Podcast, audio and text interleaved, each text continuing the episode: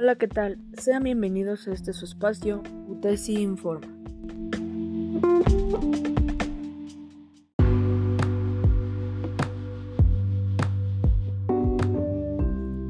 Eh, como se mencionó en el podcast de persona, existe algo llamado patrimonio, el cual pues aprendimos que tiene dos elementos, el pasivo y el activo.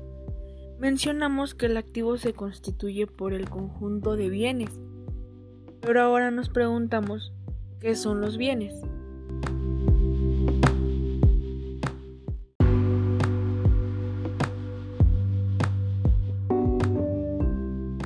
Pues el bien es todo aquello que, puede ser objeto de apropiación, em, tales como las cosas que, no se encuentran fuera del comercio. Em, eh, un bien es, es una cosa, pero ahora, ¿qué es una cosa?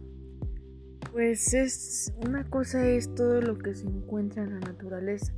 Es todo lo susceptible de, ser objeto o materia de derecho.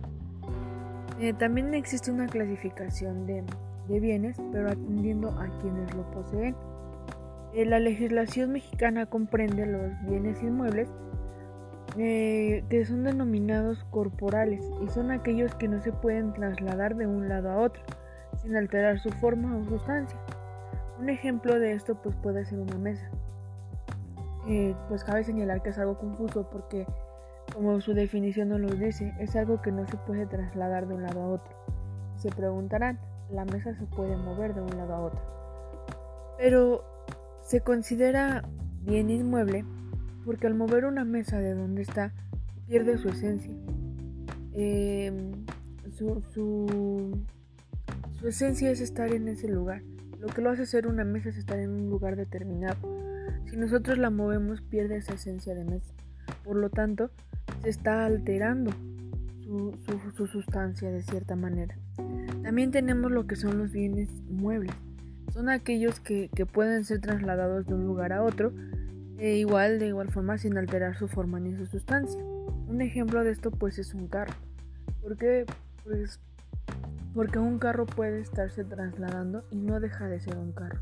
Al final de cuentas tú puedes ir de tu casa a la escuela en carro y tu carro sigue siendo el mismo. No cambia en absoluto su sustancia ni, ni nada por el estilo. Eh, también tenemos los bienes fungibles y no fungibles. Eh, la fungibilidad eh, consiste en sustituir las cosas.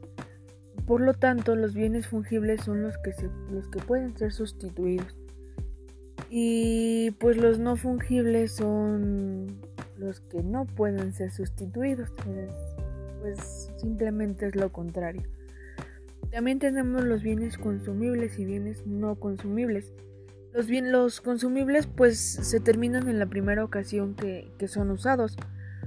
Y los no consumibles pues en el primer uso carecen de esa característica. Eh, también tenemos los, los, bienes corpóreos e incorpóreos. Eh, pues los bienes corporales son aquellos eh, bienes materiales tangibles, aquellos que se pueden tocar, pesar, medir, contar, etc. Y los bienes incorporales o inmateriales son intangibles, son aquellos que no pueden ser tocados, pesados ni medidos. También dentro de este tema de, bienes, pues existe algo llamado el dominio público.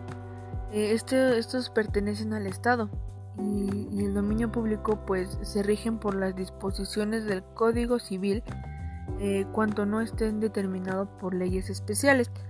Y esto se divide en bienes de uso común, bienes destinados a un servicio público y bienes propios. También existe el dominio privado. Ese es algo que le pertenece pues a nosotros como pueblo.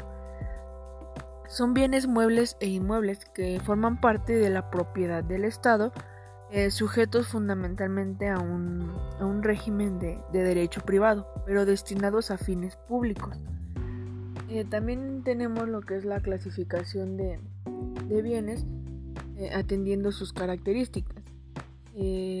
pues como bien sabemos, los bienes deben ser un patrimonio de las personas y estas están constituidas por cosas, es decir, que, que son susceptibles de valoración económica, así como derechos.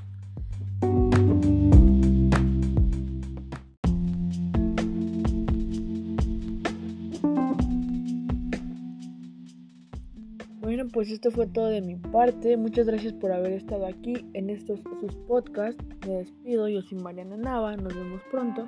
Adiós.